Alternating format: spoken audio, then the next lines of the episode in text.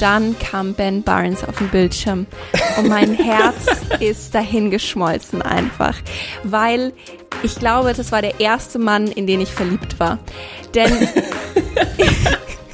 denn als Prinz Caspian, ich habe so für den geschwärmt. Ich fand den so toll. Also das war gefühlt mein Traummann in meiner Teenie-Zeit. Und ich habe einfach so einen nostalgischen ähm, Flash gekriegt, als ich ihn gesehen habe und dachte mir, der Junge schaut immer noch richtig gut aus. Wir kamen, sahen Serien. Wir sind wieder da, denn wir waren weg, zumindest auf Spotify. Herzlich willkommen zurück zur neuen Folge von Wir kamen, sahen Serien. Es gab ein kleines Problem. Wir haben Nachrichten bekommen auf äh, Instagram. Vielen Dank dafür, denn äh, unser Podcast, wir kamen, sahen Serien, war für eine kurze Zeit nicht auf Spotify aufrufbar. Und ähm, jetzt sind wir wieder da. Also für alle, die sich gewundert haben, da gab es ein Problem mit unserem Hoster, aber jetzt sollte alles wieder behoben sein und jetzt kann man unsere Folgen ganz normal wieder anhören. Da waren wir ein kleines bisschen schockiert, die gute Amelie und ich, aber ähm, ja, wir haben kurz gedacht, unsere Folgen wären irgendwie explicit gewesen oder so. Wir hätten irgendwas. Dabei haben wir doch die letzte Sky Rojo Folge sogar als explicit markiert. Das stimmt tatsächlich. Siehste? Das war das erste Mal, dass wir das gemacht haben. Ich glaube, diese Folge wird es nicht dazu kommen. Ähm, wir diesmal reden ganz jetzt, jugendfrei. Wir reden diesmal ganz jugendfrei, wie letzte Folge schon angekündigt, über die neuen Serien äh, im Monat April. Ähm, denn der steht schon wieder vor der Tür. Also es geht tatsächlich rasend rum dieses Jahr, habe ich das Gefühl. Und das Serienjahr schreitet auch fleißig voran. Ich komme tatsächlich nicht wirklich hinterher. Ähm, aber finde ich auch gar nicht so schlecht, weil irgendwie habe ich super viel offen und wenn ich irgendwann mal wieder Leerlauf haben sollte, dann kann ich wieder nachballern. Wie, wie sieht's bei dir zurzeit aus, Amelie? Bist du, bist du am fleißig am gucken oder? Ach, ich habe immer noch aus? so viele ähm, Serien offen, die immer nur mo äh, monatlich, sage ich schon, wöchentlich ähm, released werden. Jetzt habe ich mhm. schockierend festgestellt, dass ähm, ich habe mich so auf die neue Snowpiercer-Folge gefreut, die vorletzte, und musste feststellen, dass sie einfach eine Woche ausfallen lassen, damit sie das Staffelfinale What? nächste Woche ähm, zwei Folgen präsentieren können. Da freue ich mich natürlich dann extra drauf. Aber ähm, ja, also ich muss sagen, ich bin jetzt für den April dann doch jetzt gehypt, weil ich eigentlich für den März, glaube ich, hat mir ja mir letzte Folge, letzte Vorschaufolge angemerkt, dass ich nicht so begeistert war von dem, was da ist. Aber jetzt mhm. im April, ich finde, der April macht sich gut. Also ich, der April macht ähm, sich gut. Ich bin ganz begeistert ähm, und würde vielleicht eigentlich direkt losstarten Starte ähm, los. In die erste Serie, ähm, die ich hier pitchen möchte, dir und unseren Zuhörern und Zuhörerinnen. Ähm, die mhm. heißt nämlich Fossey Verdon oder Fossey slash Verdon. Ich, da bin ich mir nicht ganz sicher. Und die startet am 2. April, also direkt am Monatsanfang auf Disney Plus. Wer jetzt wirklich tief, tief drin ist in der Serienwelt, der wird vielleicht sagen, Wait, Amelie, was soll denn das? Das ist eine Serie aus 2019 und ja, ich gebe euch vollkommen recht, das ist wahr, aber sie kommt jetzt eben auf Disney Plus das erste Mal raus. Es ist eine Drama-Miniserie ähm, in acht Teilen und sie basiert auf einer wahren Geschichte beziehungsweise auf einer Biografie, also eine niedergeschriebene Version einer wahren Geschichte.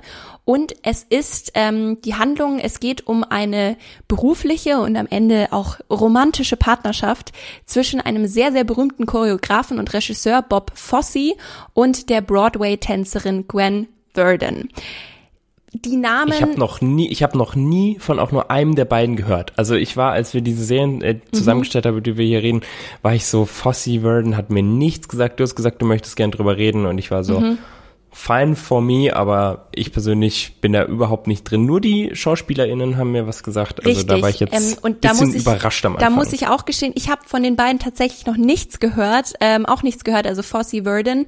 Ähm, mhm. Aber vielleicht ein bisschen Hintergrundinformationen ähm, zu denen, um die einzuordnen, warum überhaupt ähm, über die, sage ich jetzt mal, eine Serie gemacht wird. Also Bob Fosse ist tatsächlich einer der einflussreichsten oder war einer der einflussreichsten Theaterregisseure und Choreografen und er war auch Filmregisseur. Also die sind beide auch schon ähm, länger tot. Deswegen ähm, vielleicht gerade, weil wir uns nicht so sehr in dem Bereich bewegen und sie eben auch schon länger nicht mehr unter uns sind, glaube ich, ähm, ist es jetzt nicht verwunderlich, dass uns die Namen jetzt nicht sagen.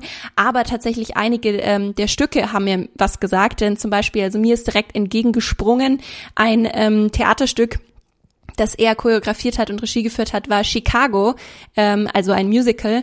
Und ähm, der Film All That Jazz, was auch der einer der bekanntesten Songs aus Chicago ist, hat er dann noch einen Film draus gemacht. Ähm, den hat er auch gemacht. Und was ich super interessant fand, war, er ist der Erfinder der Jazz Hands. Weißt du, was Jazz Hands sind? Oh, ist es dieses, wo man so mit den Händen so schüttelt, so ein bisschen? Ja, genau. Also, dass du sozusagen deine Handfläche den Zuschauern zeigst und die Ja. ähm, Finger auseinanderspreizt. Und das geht auf ihn tatsächlich zurück als Choreografen.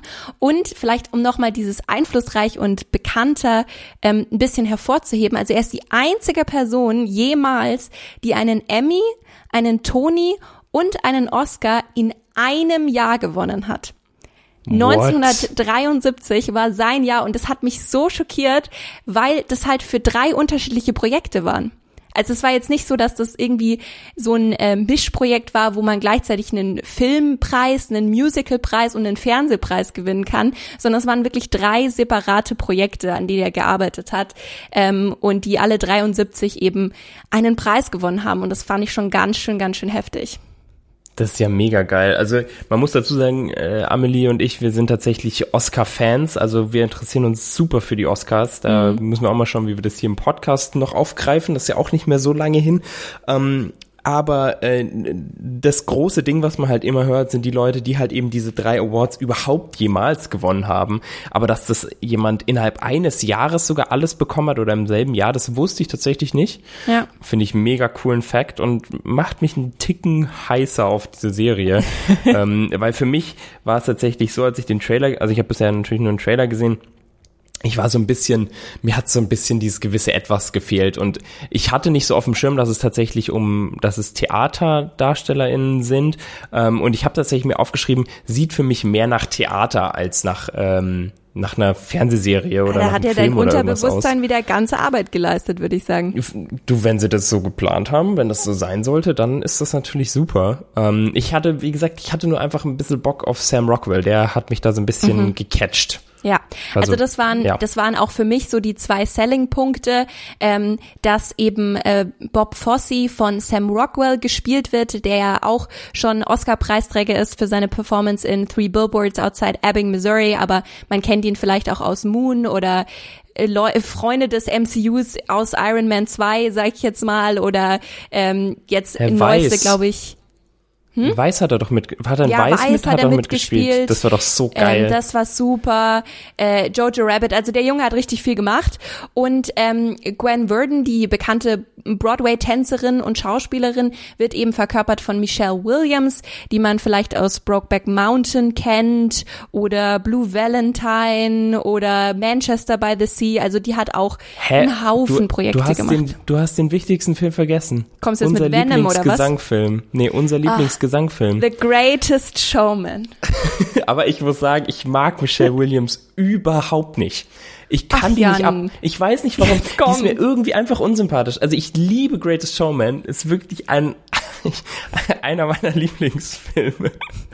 Das habe ich jetzt hier, habe ich es offiziell zugegeben. Okay. Ähm, gibt auch eine lustig, lustige Geschichte zu dem Film, weil Amelie und ich für die Presse in diesem Film saßen, ähm, gemeinsam. Ich glaube, da kannten wir uns doch gar nicht so lange, oder? Damals? Ich glaube, das war der Beginn unserer Freundschaft, wenn wir jetzt mal ehrlich sind. Jedenfalls saßen wir in diesem Film. Ich wollte Zac Efron sehen, du wolltest Hugh Jackman sehen. Und dann geht der Film los und Hugh Jackman singt und wir gucken uns wirklich beide gegenseitig an, waren so, wait, ist das hier ein Musical? Und wir waren einfach, was waren wir eigentlich für Journalisten? Wir waren da drin und wussten So nicht schlecht mal, vorbereitet, ey. dass es ein Musical ist. Aber es war so geil. und Wir waren, wir waren so irgendwie geflasht von dem Ganzen, sehr gemischte Gefühle. Und Aber im Nachhinein habe ich den Film noch bestimmt vier, fünf Mal gesehen und ich lieb die, ich lieb die Musik, ich lieb den Film. Ja, aber Ähm, äh, da sprichst ja. du bitte für dich selbst. Seit der Zeit würde ich zumindest sagen, sind wir deutlich bessere Journalisten geworden. Ich mit meinen Notizen hier. Und deswegen kann ich dir auch noch sagen, ähm, Ja. dass warum vielleicht der Trailer für dich auch noch so theatermäßig aussah, war, wer als Produzent dahinter steckt. Denn Lin Manuel Miranda der ah. Hamilton Creator ähm, okay. hat das mitproduziert ähm, und deswegen hat es vielleicht auch den viel. Also ich habe so ein bisschen eher an so ähm, Black Swan Richtung gedacht irgendwie, als ich den Trailer angeschaut hat. Aber mir hat der sehr gut gefallen. Aber ich mag eben auch so biografische ähm, Stücke. Ähm, das gefällt mir einfach gut. Vielleicht noch ein Punkt, der dich vielleicht von der Serie noch mehr überzeugen könnte. Ich habe das Gefühl, ich ähm, gewinne dich langsam. Ja. Diese Serie, die war für 17 Emmys nominiert. Hm? Und wie ist sie dann bis jetzt an mir oder uns vorbeigegangen? Ich weiß es tatsächlich nicht. Und ähm, also zugegeben, sie hat jetzt auch nicht so viele davon gewonnen.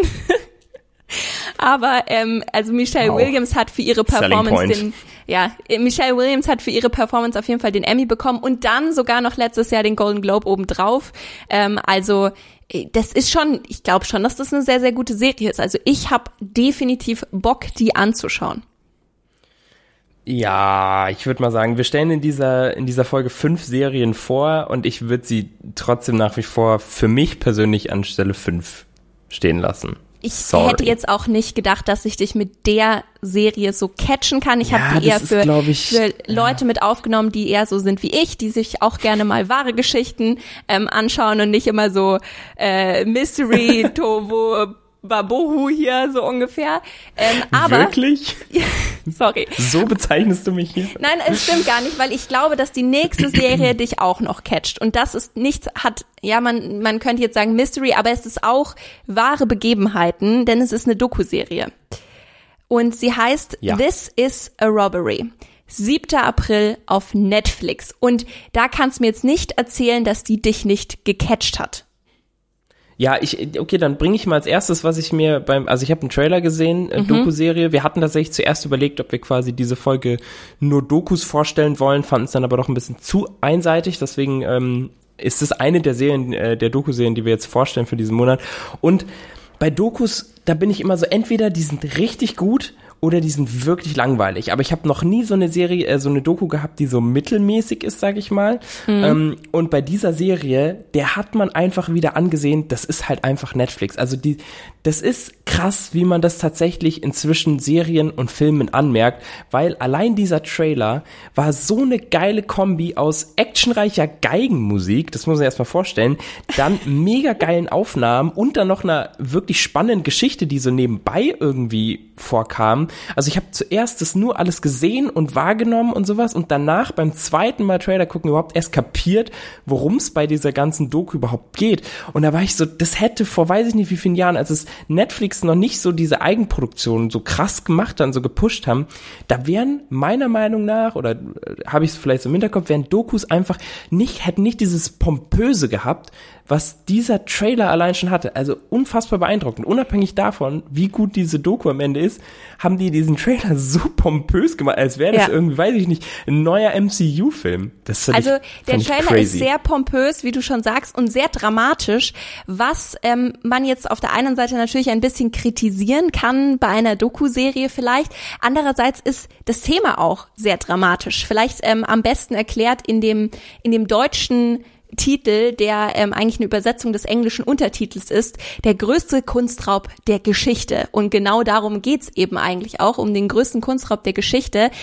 Frage war, was war da passiert? Also es geht um den St. Patrick's Day 1990. Also wir gehen jetzt schon ein gutes Stück in die Vergangenheit in Boston. Und dort wurde aus dem Isabella Stewart Gardner Center wurden 13 Kunstwerke gestohlen. Und zwar wirklich altes Zeug. Also alte Meister, wer mehr Rembrandt, und da läutet es natürlich schon, das war nicht günstig. Also das Ganze ähm, ist es ein Schaden entstanden von einer halben Milliarde Dollar. Und dieser Fall, und das finde ich das Spannende daran, der ist immer noch jetzt hier äh, über 30, über 30 Jahre, Jahre, später ja. immer noch ungeklärt. Und es gibt immer noch 10 Millionen Dollar Finderlohn, falls diese Gemälde wieder auftauchen. Also Jan, ich würde sagen, wir machen uns langsam auf die Suche, ähm, weil 10 Millionen könnte ich schon ganz gut gebrauchen. Aber in dieser, in dieser vierteiligen Doku-Serie geht es eben darum, es geht um die Ermittlungen, es geht darum, wie häufig sie gescheitert sind, das eben aufzuklären, warum diese Aufklärung so schwierig ist und wer eigentlich schon alles vermutet wurde, daran beteiligt zu sein. Es wurde nämlich von italienischen oder irischen Mobs gesprochen und also es ist Mafia, alles oder? Mafia, Mobs, also es ist richtig ähm, ja, also äh, schon super spannend und ähm, es ist eben auch von den Produzenten von The Irishman, was ja auch eine Netflix-Produktion war, die Oscar nominiert war im letzten Jahr. Und was einer ich der, noch einer der wenigen Oscar-nominierten Filme, die ich nicht gesehen habe. Irgendwie hat mich das nicht gecatcht. Also es wäre für mich jetzt nicht so ein krasser Selling Point, aber für Netflix Mhm. an sich natürlich schon. Ne?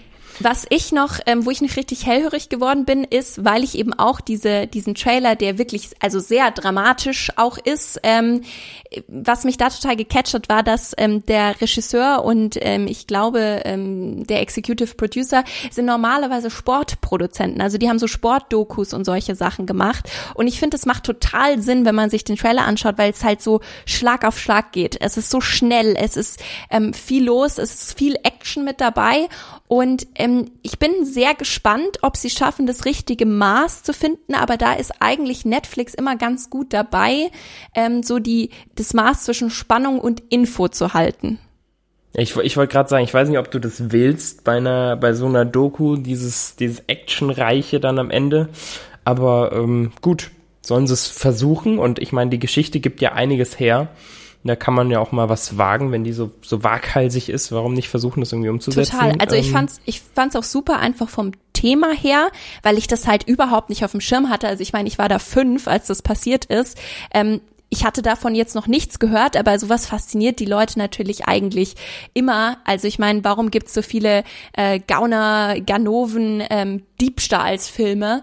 Ähm, und das ist halt real life wirklich passiert. Übrigens, der Titel äh, This is a Robbery stammt daher, dass ähm, also die Männer, es waren zwei Männer, die diesen Raub ähm, begangen haben, so viel weiß man, die sind als Polizisten verkleidet eben in dieses ähm, Isabella Stewart Gardner Center gegangen und haben dann relativ ähm, entspannt und galant sozusagen gesagt, so, ja, Gentlemen, this is a robbery. Und dann haben sie eben den Raub begangen und deswegen heißt die, die Doku auch so.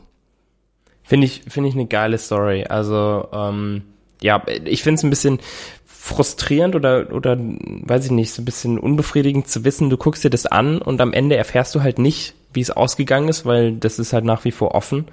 Ähm, aber es ist halt schon, schon interessant, dass da Leute seit 30 Jahren hinterher sind, das aufzuklären. Und ich finde auch immer noch diese Bezeichnung 10 Millionen US-Dollar Finderlohn geil, so als würden die irgendwie am Straßenrand liegen und du würdest sie dann so finden. Ähm, dabei sind die halt wahrscheinlich, keine Ahnung, vielleicht wurden sie ja überpinselt oder was weiß ich nicht alles. Ähm, vielleicht hat die auch jemand einfach kaputt gemacht, kein Plan, aber ähm, Das werden wir ist halt wahrscheinlich geil. leider auch am Ende dann von dieser Doku nicht wissen. Ja, toll. Ähm, was wir wissen, ist, dass die nächste Serie, über die wir jetzt sprechen wollen, wirklich Zitat Amelie so fucking weird ist. Und das ist ein Zitat, was ich wörtlich hier habe, weil ähm, als wir uns überlegt haben, über welche Serien wir hier sprechen können, hat Amelie so eine kleine Liste zusammengestellt und ähm, mir auf WhatsApp geschickt. Und äh, da steht Sky, 8. April, Resident Alien, in Klammern, so fucking weird, bitte schau dir den Trailer an. Ich habe hab gar nicht gedacht, damit gerechnet, dass wir die besprechen, aber ich wollte einfach bitte heraustragen, dass du diesen Trailer anschaust und nachdem du den Trailer gesehen hast, gesagt, die machen wir, über die müssen wir kurz sprechen. Genau, wir reden jetzt über Resident Alien, ähm, eine Serie des US-amerikanischen Senders Sci-Fi, läuft in Deutschland eben auf Sky und zwar ab dem 8.4. und äh, kommt immer donnerstags raus, eine Folge pro Woche. Ähm, und äh, genau, wir haben zehn Folgen mit 45 Minuten Dauer, das weiß, weiß man schon, denn in den USA lief diese Serie schon und zwar äh, Ende Januar äh, ist die angelaufen. Und äh, die ist so fucking weird, weil es geht um einen Alien, der auf die Erde kommt, dort quasi zu einem Menschen wird oder sich als Mensch tarnt und dann ähm, ja einem mysteriösen Plan verfolgt, wo er versucht, die Menschen zu zu, zu vernichten, oder? Habe ich es richtig verstanden? Ja, ähm, also ich habe tatsächlich schon mal die ersten sieben Minuten angeschaut. Ähm, die gab's nämlich auf YouTube. Also es ist so, er ähm, landet eben unfreiwillig auf der Erde eigentlich, ähm, weil er crasht aber hat eben die Mission, die Menschheit zu vernichten und übernimmt dann die Identität von einem pensionierten Doktor, weil der halt irgendwo da im nirgendwo in Colorado lebt und ähm, er hofft, dass er halt so möglichst ähm, ja unterm Radar fliegen kann, sage ich jetzt mal. Blöd nur, dass dann ähm, in dem naheliegenden Ort der ähm, Doktor umgebracht wird und der jetzt eben dort mit reingezogen wird, obwohl er halt eigentlich ähm, das überhaupt nicht will und erst sprechen lernen muss und sich eben überhaupt total unmenschlich eigentlich verhält, weil er eben ein Alien ist. Also dieser Trailer, der hat mich einfach gerissen, weil so so skurril einfach war. Ich lieb so skurriles Zeug. Also der Untertitel war auch, den ich gelesen habe, The Sci-Fi Murder Mystery Doctor Dramedy Earth Needs Right Now. Und so habe ich mich auch ein bisschen gefühlt. Ey, ich fand, ich fand, es hatte mega den geilen Vibe. Ich hatte da voll Bock drauf. Irgendwie versucht er eben dann auch den Menschen zu helfen, irgendwie Morde aufzuklären und vielleicht zumindest diesen einen Mord aufzuklären. Und das hatte für mich schon ein bisschen wieder was so von Lucifer, also von diesem übermenschlichen, übernatürlichen, der den, den Menschen hilft ähm, und dabei eben die eigene Identität so ein bisschen versucht eben zu verstecken und noch einen anderen Plan nebenher verfolgt und so und lief zumindest auch so gut an in den USA, dass eine zweite Staffel auch schon angekündigt wurde. Ähm, und äh, ja, habe ich Bock drauf und ich finde auch ähm, Hauptdarsteller Alan Tudyk passt mega da rein, weil ich weiß nicht, ob der ein oder andere jetzt äh, vielleicht äh, ein Bild von ihm vor Augen hat. Ansonsten einfach mal nach Alan Tudyk googeln. Ähm, der sieht für mich auch schon einfach, der sieht für mich schon so aus, als würde er einfach da voll reinpassen in die Rolle. Das meine ich gar nicht negativ, weil ich finde ihn eigentlich einen super coolen Typ, aber irgendwie für mich passt er da voll rein, weil der hat irgendwie sowas, das äh, klingt eigentlich so negativ, wenn ich sage, der hat sowas Alienartiges an sich, der, der Mensch, der Schauspieler, aber irgendwie kaufe ich dem das zu 1000 Prozent ab und das fand ich schon mega geil.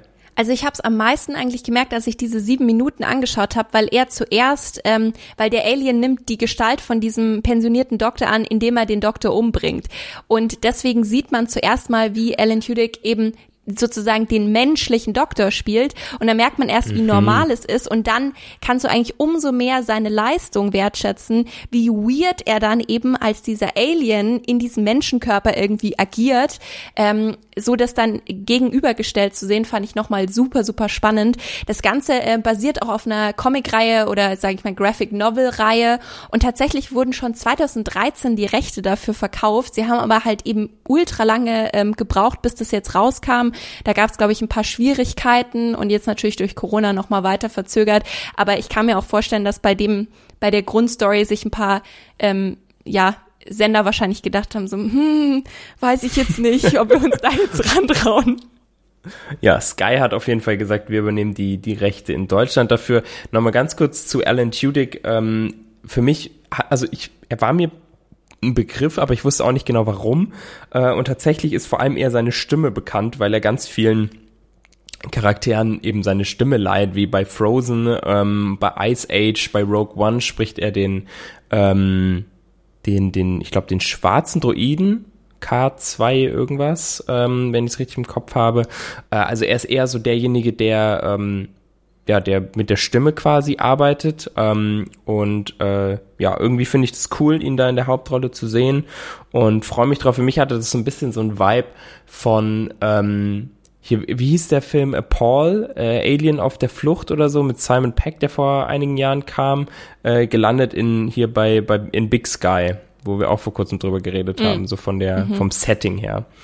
Ähm, ja, ich glaube, ich glaube, die wird ganz geil. Also, also die, von, ja, von unserer Seite glaube ich hier die Empfehlung, einfach mal den Trailer anschauen, weil ich glaube, dann merkt man recht schnell, ob das was für einen ist, weil also wenn wenn der Trailer so äh, der Trailer ist glaube ich aussagekräftiger als alles, was wir sagen können, dann wird man mal merken, was für ein weirder Shit das eigentlich ist.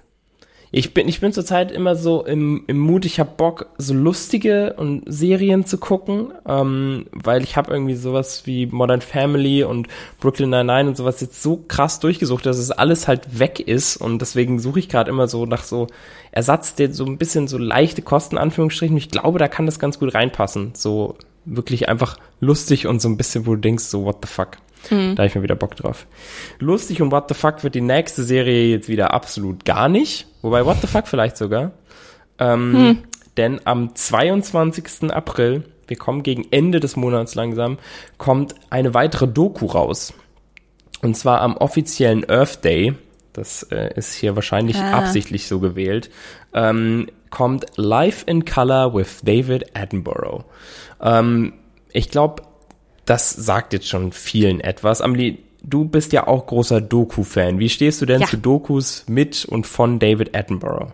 Ähm, ich mag den, ist ja ein älterer Herr, ähm, der aber wirklich in seinem Leben so viel, also ich weiß nicht, wie viel man in seinem Leben erleben kann, aber ähm, David Attenborough ist auf jeden Fall schon sehr weit oben mit dabei. Ähm, ein absoluter Natur ähm, Reporter, Bursche. kann man sagen, Naturbursche von Stunde eins sozusagen. Also der hat sich ähm, schon äh, gefühlt mit 15 durch einen Regenwald irgendwo geschlagen ich habe, ähm, warum ich ein wenig verwundert war, ähm, dass diese Doku rauskommt, war, dass ich die letzte Doku-Serie oder war es ein Film, ich weiß es gerade nicht mehr, mit ihm gesehen habe, der irgendwie ging Serie. Mein Leben auf unserem Planeten, glaube ich, hieß das oder so. Und es mhm. war für mich so ein bisschen so eine kleine Verabschiedung von David Attenborough, so, das ist mein, das hinterlasse ich euch jetzt. So gefühlt schon, morgen sterbe ich wahrscheinlich, deswegen, das will ich euch jetzt noch mitteilen.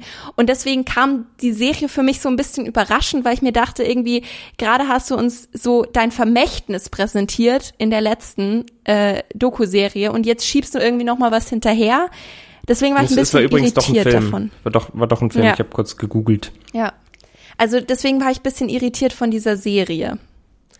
Okay, ähm, die habe ich tatsächlich nicht gesehen, deswegen war ich da jetzt nicht so überrascht von. Für mich, ich habe so das Gefühl, David Attenborough ist schon schon immer alt gewesen, so gefühlt. ähm, deswegen habe ich so gedacht, so es kann gut sein, dass der, weiß ich nicht, noch 10 Millionen Dokus rausbringt. Also er ist 1926 geboren, ne? muss man auch mal dazu sagen. Der ist 94 Jahre alt, der Junge. Mhm. Ähm, und äh, macht immer noch äh, Dokus und narrated die vor allem selber. Ähm, ist übrigens auch tatsächlich der jüngere Bruder von Richard Attenborough. Hatte ich gar nicht so auf dem Schirm. Also hier Jurassic Park, ne? Mhm. Ähm, der, der, der Parkbesitzer. Ähm, und für mich ist tatsächlich für mich beginnt, so in meinem Kopf zumindest, ähm, mein, meine, mein Doku-Fan-Dasein und mein David Attenborough-Fan-Dasein damit, dass, ähm, ich weiß nicht, ob du das früher auch kanntest oder hattest, und zwar gab es von iTunes früher so eine Aktion, oh Gott, wie alt war ich da so? 14, 15 so, ähm, wo ich so ersten, erste iPhone damals hatte. Ähm, und da gab es so eine Aktion zu Weihnachten, gab es so einen Adventskalender von Apple, von iTunes eben, wo es jeden Tag irgendeine App, Film, Serie, irgend sowas gratis gab. Also eine Folge halt oder eben einen Film oder so. Mhm. Und da gab es tatsächlich an einem Tag ähm, eine Folge von ähm, Unbekanntes Afrika, auch einer BBC-Doku-Reihe, äh, gesprochen von David Attenborough und ich glaube auch mit, also er war da auch mit beteiligt dran. Ja, normalerweise diese, war er immer auch dort. Diese Serie Unbekanntes Afrika war so geil, weil da gab es eine Szene, wo sich Giraffen Bullen bekämpft haben. Und zwar keine Ahnung, ich konnte mir da nichts drunter vorstellen bis zu dem Zeitpunkt, wie die ihre ihre die haben ja so kleine Hörner neben den Ohren. Und damit haben die sich so krass gegenseitig gegen den gegen den äh, Bauch geklatscht, die haben dem gesamten Hals ausgeholt und gegeneinander geklatscht, dass es richtig geblutet hat. Und das fand ich so krass und das fand ich so eine geile Doku, dass ich mir die gesamte Staffel dann gekauft habe davon. Und spätestens seitdem bin ich richtiger Fan von diesen Naturdokus, weil ich das so krass beeindruckend fand. Ähm, und deswegen bin ich jetzt ganz schön hyped. So, ich krieg den Bogen äh, auf Live in Color. Ein sehr spezifisches Erlebnis, das du hattest. ich fand, das war jetzt wichtig an der Stelle zu erwähnen. Ähm, Live in Color mit mit David Attenborough. Ähm, und zwar bringt er nochmal tatsächlich was ganz was Neues, weshalb es mir wichtig ist, darüber zu reden, weil so Naturdokus, wo es jetzt einfach um irgendwelche Tiere mit einem Nirgendwo geht, gibt's jetzt tatsächlich zuhauf. Aber diese Serie macht noch was ganz Neues. Und zwar folgendes. Es ist ja so, dass das menschliche Auge nicht alle Farben wahrnehmen kann, die es gibt, sondern nur so ein gewisses Spektrum, sage ich jetzt mal. Und ähm, jetzt ist es so, dass diese Serie oder für diese Serie neue Kameras entwickelt wurden. Und diese Kameras geben die Möglichkeit quasi, dass man sehen kann, wie gewisse Tiere die Welt sehen und wie gewisse Tiere quasi sich selbst sehen und ihre Umgebung und so weiter und so fort. Also du siehst quasi durch diese Kameras, mit denen diese Doku gefilmt wurde, siehst du, wie diese Tiere sehen. Und das ist halt schon was Einzigartiges und so soll halt quasi klar gemacht werden, ähm, ja, wie quasi Tiere Farbe nutzen, um in der Wildnis zu überleben, zu, zu jagen und so weiter und so fort. Und deswegen ist das Ganze auch auf drei Folgen aufgeteilt, die jeweils so etwa 50 Minuten gehen. Und das ist Seeing in Color, Hiding in Color und Chasing Color. Ähm, und da kann man sich jetzt schon ein bisschen rauslesen, worum es wahrscheinlich in den einzelnen Folgen gehen wird. Und ich find's mega cool. Also beim Trailer sieht man auch direkt, wie dann irgendwie so ein gelber Fisch mit die wir den quasi normal sehen. Und dann wechselt die Kamera sozusagen. Dann ist wie, als wird so ein, so ein Instagram-Filter drüber gelegt werden und plötzlich wird er so leicht lila-schwarz oder leicht lila-weiß und der Hintergrund wird schwarz, weil die, dieser Fisch halt einen viel kleineren Fokus hat und dadurch viel, die, die, die um, Umgebung quasi nicht mehr so wahrnimmt und alles viel dunkler wird und er nur noch Sachen direkt vor sich wahrnimmt und so. Und das ist sowas, da denke ich mir, das finde ich mega interessant, weil ich mir darüber auch noch nie Gedanken gemacht habe. Mhm. Vielleicht zwei Gedanken von mir dazu. Also ich fand, der Trailer hat, finde ich, einen schlechten Job gemacht, das zu erklären. Also ich fand jetzt deine, deine Erklärung hat mir jetzt erst viele Sachen deutlicher gemacht. Also ich habe mir das schon fast gedacht, aber ich fand, sie haben dann die Technik nicht gut genug ausgenutzt im Trailer, finde ich mhm. persönlich. Und auf der anderen Seite, was ich mir die ganze Zeit gedacht habe, Mann, das wäre sowas, was ich eigentlich finde, muss man im Kino anschauen, weil ich glaube, ja, ne? das würde halt noch so viel mehr knallen, wenn man es nicht zu Hause, also ich meine, viele Leute haben ja vielleicht noch einen großen Fernseher mit einer hohen Auflösung oder vielleicht ähm, vielleicht sogar ein Heimkino. Ich meine, mega, aber ich bin halt jemand, ich schaue es halt meistens auf meinem kleinen Laptop an und ich glaube, das wird halt noch so viel besser wirken, wenn man es wirklich im Kino anschauen würde. Das waren so meine Gedankengänge ein bisschen dazu. Das kann ich gut verstehen, aber andererseits, wie gesagt, also die Leute, die sich für sowas so krass in, äh, interessieren und sowas in so Ultra HD, nicht HD 4K und Co. sehen wollen. Ich meine, wenn du daheim so ein, so ein, also wenn du so ein 4K Fernseher hast mit, weiß ich nicht, Ambient Light und dann noch diesen krassen Dolby Atmos Sound und alles, was nicht alles gibt, ich glaube, dann ballert es auch zu Hause richtig geil. Aber klar, ja, das ist aber so das bin halt nicht ich. Ich ja, hab sowas halt nicht. Ja, aber ich habe tatsächlich ja einen Beamer, wie du weißt, aber das Ding ist, ich habe keine Leinwand. Ich werfe das einfach an die Wand und dadurch geht, glaube ich, schon wieder mega viel verloren. Also äh, man muss auch die komplette Ausrüstung haben, ne, damit man damit was anfangen kann. Ähm, ja, aber äh, so oder so finde ich die Idee an sich geil und das wirkte für mich im ersten Moment, als ich das gelesen habe oder gehört habe, so ein bisschen hat es mich an Avatar erinnert, weil James Cameron doch auch gesagt hat, für die neuen Avatar-Filme benutzt er auch neue Kameras, die er nur dafür inventet hat, um die Unterwasserwelt mhm. von Pandora darzustellen und neue Arten von 3D und alles. Und da denke ich mir halt so, die wissen halt schon, wie man so Sachen hypt. Also wenn es wirklich so was Einzigartiges ist und ich meine, James Cameron äh, hat in dem Falle, äh, nee, doch James Cameron heißt er, ne? Ja. Ja. Ich habe gerade an David Cameron gedacht, aber das ist ja der ja, ehemalige ganz. Premier. Andere gewesen. Schiene. Ach Gott, jetzt komme ich schon durcheinander. Jedenfalls ähm, hat der das ja schon vor, weiß ich nicht, vor drei Jahren oder vor vier Jahren angekündigt, als er gesagt hat, er macht die neuen Avatar-Filme. Und die sind ja jetzt auch noch weit entfernt so. Also ich glaube, nächstes Jahr kommt der erste, zwei Jahre später Next und dann irgendwie ein Zweijahresabschnitt, bis alle fünf raus sind. Und das ist halt so, da denke ich mir, wenn du so früh schon was anteasen kannst, dass es eine neue Technik ist, dass die in so vielen Jahren immer noch neu sein wird und das hat den Anschein, dann finde ich das echt cool und wenn das bei so Dokus eingeführt werden kann und man vielleicht das in zukünftigen Dokus auch irgendwie wahrnehmen kann, finde ich das geil. Ähm, und wird es für mich auch deutlich interessanter machen. Und das ist halt sowas, wo ich mir denke, vielleicht ist es auch für den Schulen, Schulunterricht interessant, so mal was ja. Neues. Ja, genau. Ähm, und der, ja. das kann man, die haben bestimmt auch ihren OLEG mit äh, 4K-Auflösung, ne? Also wo da meine, mein Röhrenfernseher in die Klasse gerollt wurde, das sieht das bestimmt richtig gut drauf aus. Wie geil wäre es, wenn die mit so einem, so einem riesen, so, so, so Kasten, bei uns waren das so, so blaue Metallkästen, die da so reingefahren wurden ja. mit so Stäben. Und da ist dann so ein Ultra, Ultra 4K. Oh, das, das wär's, ey. Ja gut, vielleicht hat ja, sich gut. da was getan, Jan. Wir sind auch schon ein bisschen nee. länger raus aus der Schule. No way. Kann ich mir nicht vorstellen. Also der hat doch funktioniert noch nicht mal mit den, mit den ganzen Whiteboards und so. Hm. Egal, das ist ein ganz anderes Thema. Also, also ich habe auf jeden Fall Bock auf die Doku. Wie, wie sieht's bei dir aus? Bist du da, bist du hyped oder bist du eher so meh? Ach, irgendwie so, ich hab ich, ich finde es jetzt schon, also ich bin jetzt deutlich interessierter, nachdem du mir das hier gepitcht hast, muss ich fairerweise sagen. Ich habe irgendwie so ein bisschen das Gefühl, dass ich mich jetzt mit dem letzten Film von David Attenborough irgendwie so verabschiedet habe. Ich weiß auch nicht. Der ist doch nicht tot. Ich weiß, aber er hat selber irgendwie gefühlt so rübergebracht in seiner Doku. So, ich gehe jetzt und ziehe da, dahin und ihr tragt irgendwie mein Vermächtnis weiter in der Erde und so. Weißt du, irgendwie, ich, ich war jetzt schon, ich bin emotional jetzt durch. Du bist emotional jetzt durch. Okay. Gut, dann, dann bin ich gespannt, was du zur, zur letzten Serie sagst, über die wir jetzt reden werden. Ähm, denn ich kann mir vorstellen, dass du auf diese Serie, auf die, glaube ich, sehr, sehr, sehr, sehr viele Menschen da draußen sehr gehypt sind, dass du da null drauf gehypt bist, oder? Ich bin null Ohne drauf gehypt, sagen, weil ich geht. keine Ahnung hatte, dass das existiert. Aber okay. ich bin gehypt und das sage ich dir gleich. Warum? Okay, ähm, dann kläre ich mal kurz die Grundfaktoren. Also es geht um Shadow and Bone, äh, auch eine Netflix äh, Original Produktion. Ähm, ich hab's, es ist, ist glaube ich keine Miniserie, aber es sind trotzdem auch nur acht Folgen. Also irgendwie verschwimmt es so ein bisschen ähm, mit, was ist jetzt eine Miniserie und was nicht. Ich gehe davon aus, sie wollen noch mehrere Staffeln davon machen.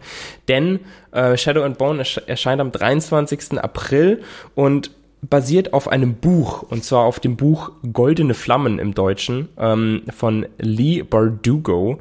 Und äh, das ist so, eine, so ein riesiges Epos, so ein Fantasy-Epos. Äh, und das Gesamtding nennt sich Legenden der Grisha. Ähm, und äh, hat halt eine riesen Fanbase. Und deswegen ist der Hype auf diese Serie gefühlt unendlich groß. Also das hat über drei Millionen Aufrufe, hat der Trailer auf YouTube und die Kommentare sind voll mit Insidern, die ich absolut null kapiert habe und trotzdem hat jeder Kommentar 2000, 3000, 4000 Likes und ich saß so da und habe mir das so durchgescrollt und war so, hä, das sind also irgendwelche Zitate aus den Büchern. Dann stand da immer so darunter, wer das gesagt haben soll. Ich habe die Namen im Trailer nicht wiedergefunden und ich war so, was kommt da auf mich zu? Ähm, und ja, mal, jetzt, muss ich kurz einkretschen, weil raus. ich habe nämlich ja. vorhin den Trailer auch noch angeschaut und bin eben auch ganz kurz zur Kommentarsektion gegangen und dachte so, oh Gott sei Dank stellt Jan die Serie vor. Muss ich mich jetzt nicht mit all dem beschäftigen, weil ich auch überhaupt nicht verstanden habe, worum es ging. Aber die Fanbase ist echt riesig und als ich die ähm, Zahl gesehen habe, wie viele Leute diesen Trailer angeschaut haben, habe ich gesagt, wir, wir müssen da einfach drüber reden. Also das ist ein großes Ding. Ja, also ich glaube, das wird, wird diesen Monat äh, mit eine der Serien sein, auf die halt wirklich sehr, sehr viele Leute warten. Ähm, ich würde jetzt mal kurz zusammenfassen, worum es geht. Ähm, oder willst du noch was zu, zu, zu dem Gehypten sagen, was du gerade schon angeteased nee, hast? Ähm, fass nee. gerne mal zusammen, weil ich habe es nämlich nicht wirklich verstanden aus dem Trailer. Okay, ähm, da ich natürlich auch nicht wirklich sagen kann, worum es geht, äh, bin ich jetzt einfach so dreist und zitiere mal Wikipedia an der Stelle, damit ich auch wirklich alles richtig wahrgebe, weil ich finde, das ist ganz gut zusammengefasst. Äh, und zwar geht's eben um, also es ist eben eine Serie, die auf diesen Grisha-Verse Romanen basiert. Also ich finde, es liest sich schon so, so komisch vor. Also hier irgendwie, naja. Ähm, und es spielt in einer vom Krieg zerrissenen Welt, in der die einfache Soldatin und Weise Alina Starkov eine außergewöhnliche Macht entfesselt, die der Schlüssel zur Befreiung ihres Landes sein könnte.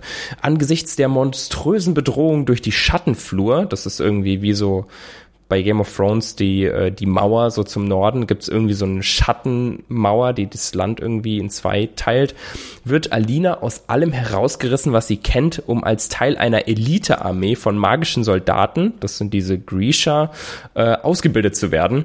Aber während sie darum kämpft, ihre Kräfte zu verbessern, stellt sie fest, dass Verbündete und Feinde ein und dasselbe sein können und dass nichts in dieser prunkvollen Welt so ist, wie es scheint. Es sind gefährliche Kräfte im Spiel, darunter eine Gruppe charismatischer Kriminelle, schneller und es wird mehr als Magie brauchen, um zu überleben. Also, keine Ahnung, ich konnte es jetzt irgendwie Bild. nicht besser zusammenfassen oder ähm, ja, sagen, aber ja, man erkennt im Trailer schon, dass, dass sie irgendwie so krass leuchten kann und dann irgendwie böse Feinde vertreibt oder so, so komische ich mir, Fabelwesen. Ich bin mir nicht ganz so sicher, ob das eine Serie ist, wo man vorher schon dringend alles von der Handlung wissen muss, sage ich jetzt mal.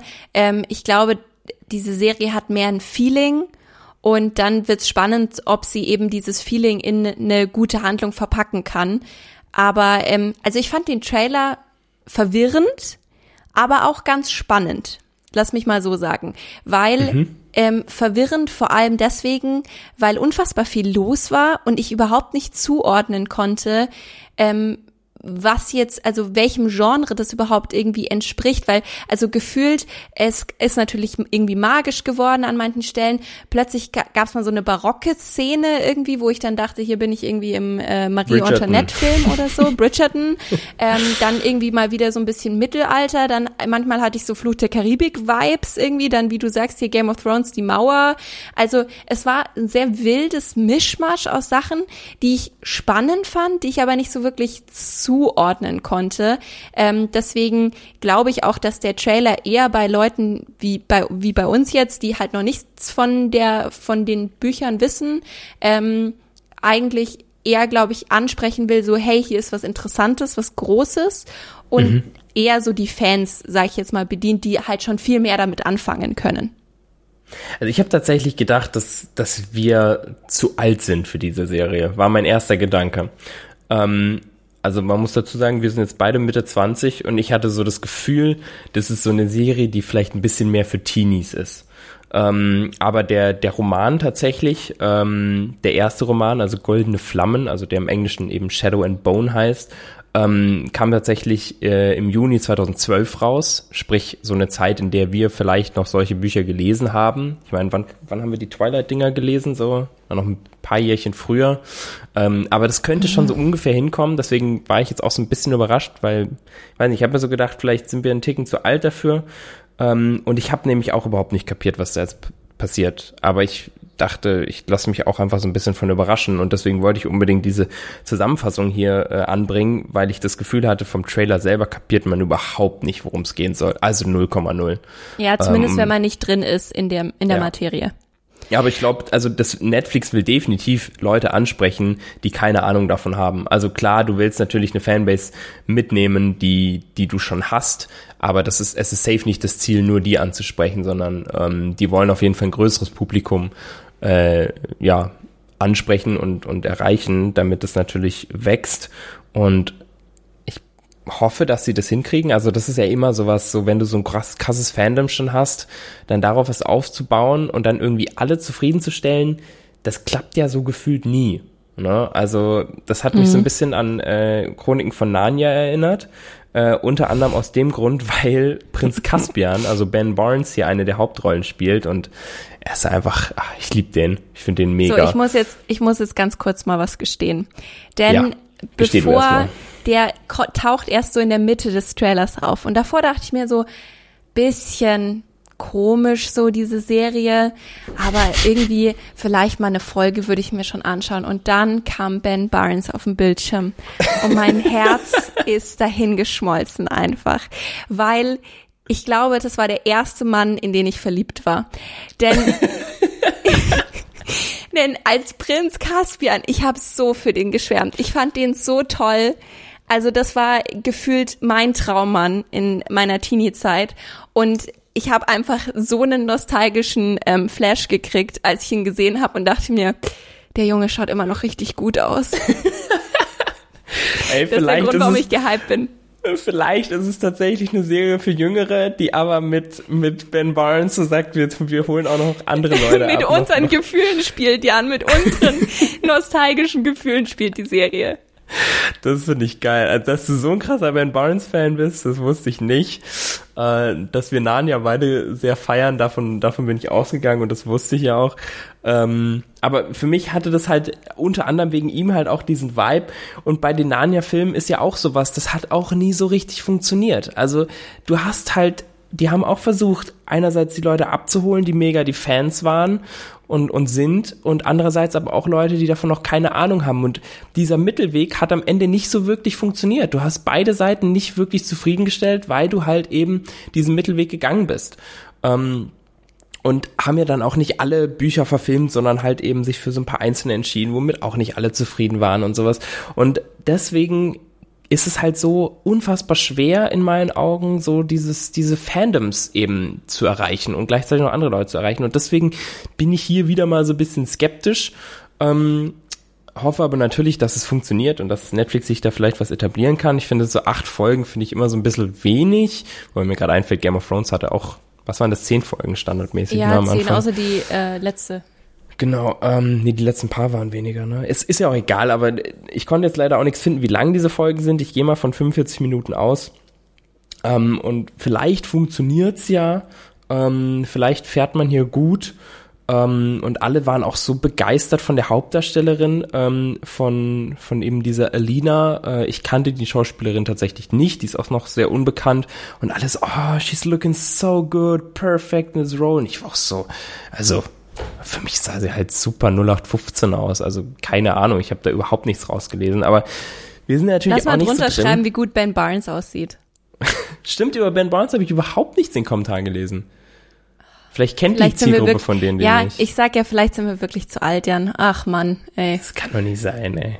Aber hättest du dir den Gedanken gemacht mit dem, vielleicht sind wir zu alt, wenn ich das jetzt nicht gerade gesagt hätte? Nee, ich glaube tatsächlich nicht, aber ich, ich muss sagen, es macht jetzt schon ein bisschen Sinn, was du sagst. Ähm, also ich, Ja, ich hab kann, halt auch ich kann an das schon dieses- verstehen. Ich habe auch an dieses, wie hieß es, City of Bones gedacht. Also auch Mhm. Ja. unter anderem wegen dem Namen. Da habe ich auch den Film damals geguckt, obwohl ich keine Ahnung von den Büchern hatte.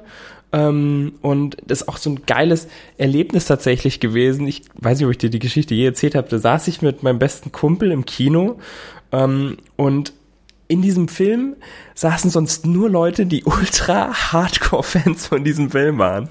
Und dann war eine Szene, wo irgendjemand über irgendwas redet und dann so beiläufig sagt, ja, und dann gab's da noch dieses Buch und redet dann weiter. Und es war so, es war nicht lustig und gar nichts und im ganzen Kino alle so, "Oh, er hat das Buch angesprochen, oh mein Gott. Drei Leute lachen irgendwie so und alle so, oh mein Gott. Und wir sitzen so da und gucken und sagen so, hä? Was für ein Buch? Und dann haben wir irgendwie danach in einer Review oder so gelesen, dass es so der Ultra-Insider oder irgend, auf irgendwas hingespielt hat. Und wir haben es halt null kapiert und wir waren mega verwirrt und haben die ganze Zeit darauf gewartet, dass das irgendwie noch wichtig wird. Und da dachte ich mir, also wenn ich an sowas zurückdenke, solche Szenen, dann bin ich wieder so, ob dieses, wir wollen alle erreichen, so gut klappen kann. We will see. Ja, und das ist also, ja auch eher sowas für Jüngere gewesen. Ne? Ich glaube, du hast jetzt sowieso schon ähm, Fans von Shadow and Bone gegen dich aufgebracht. Das heißt, wir Oh nehmen auch gerne wütende äh, Zuschriften über Instagram entgegen. Äh, Edwir Kamsan Serien könnt ihr uns gerne ähm, sagen, warum die, der Trailer so geil war und warum Jan eigentlich gar keine Ahnung hat und warum Ey. Ben Barnes eigentlich doch nicht so gut aussieht. Äh, darüber Aber- sprechen wir auch ganz gerne mit Aber euch. das, das, das Ding ist, ich bin ja großer Fantasy-Fan und ich bin da ja auch prinzipiell offen für, aber ich, ich war halt, bin da einfach verwirrt, was, was das Ganze soll. Es ist halt eine komplett neue Welt, die sich mir auftut. Nur mal vielleicht minimal hier nochmal die Wogen zu glätten. Aber gut. Ich glaube, ich glaub, du wirst es lieben. Wir, aber das werden wir erst später sehen. Wollen wir vielleicht einmal noch mal ganz kurz zusammenfassen ähm, für Yes. alle, was es alles gibt. Ich habe es gerade da. Ähm, wir fangen an, weil ich glaube, dass wir dieses Mal eine sehr ähm, große Bandbreite haben. Wir haben nämlich eine Drama-Miniserie am 2. April auf Disney Plus, Fosse Verdant, das Romanzen-Choreografen-Traumpaar. Dann haben wir eine Doku-Serie 7. April auf Netflix This is a Robbery oder der größte Kunstraub der Geschichte. Dann Findest drei- du den driften englischen wir ab. Titel wieder mal geiler? Ja, immer. Ähm, dann driften wir ab in sehr skurriles Territorium mit Resident Alien, der ähm, Alien auf der Colorado. Erde, am 8. April auf Sky und dann machen wir einen äh, weiten Sprung bis ans Ende des Monats, 22. April auf Netflix, Live in Color with David Attenborough, Naturdoku vom Feinsten und dann Finale Mente, 23. April auf Netflix, Shadow and Bone, die neue Fantasy-Saga für wissen wir noch nicht, welche Altersgruppe. Hast du, hast du sehr trailermäßig hier eingesprochen. Kannst, kannst David, Ad, David Attenborough ähm, Konkurrenz machen als, als Schicke ich ihm Narrator. gleich zu. Schick, schick ihm die Arbeitsprobe direkt zu. Ja gut, dann, dann haben wir den Monat zusammengefasst. Ich bin sehr gespannt, wie Sachen davon ankommen werden. Ähm, tatsächlich beim, beim deutschen Publikum auch. Ähm, und mal gucken, ob wir uns mit einer der Serien nochmal genauer auseinandersetzen werden. Jedenfalls für uns war es das jetzt. Äh, Amelie hat gerade schon gesagt, Schreibt uns gerne, wenn ihr Anmerkungen habt zu dem Ganzen. Wenn ihr seht, dieser Podcast wird auf meiner Streaming-Plattform nicht angezeigt, ähm, dann schreibt uns. Dann können wir dafür sorgen, dass äh, ihr uns überall hören könnt. Und ähm, ja, dann sagen wir schöne Woche, schönen Start in den April. Es ist schon April. Wir hätten einen April-Scherz machen können, ja, Amelie. Verdammt. Ähm, Ist mir jetzt gerade nichts Richtiges eingefallen. ja, mir auch leider nicht. Vielleicht ist ja Shadow and Oh, ne, ein April-Scherz. Wow. So, jetzt hast du es dir aber final verkackt, würde ich sagen. Wir freuen uns auf nächste Woche und wir schauen mal, welche Serie dann wir sprechen. Bis dahin. Ciao, ciao. tschüss, tschüss.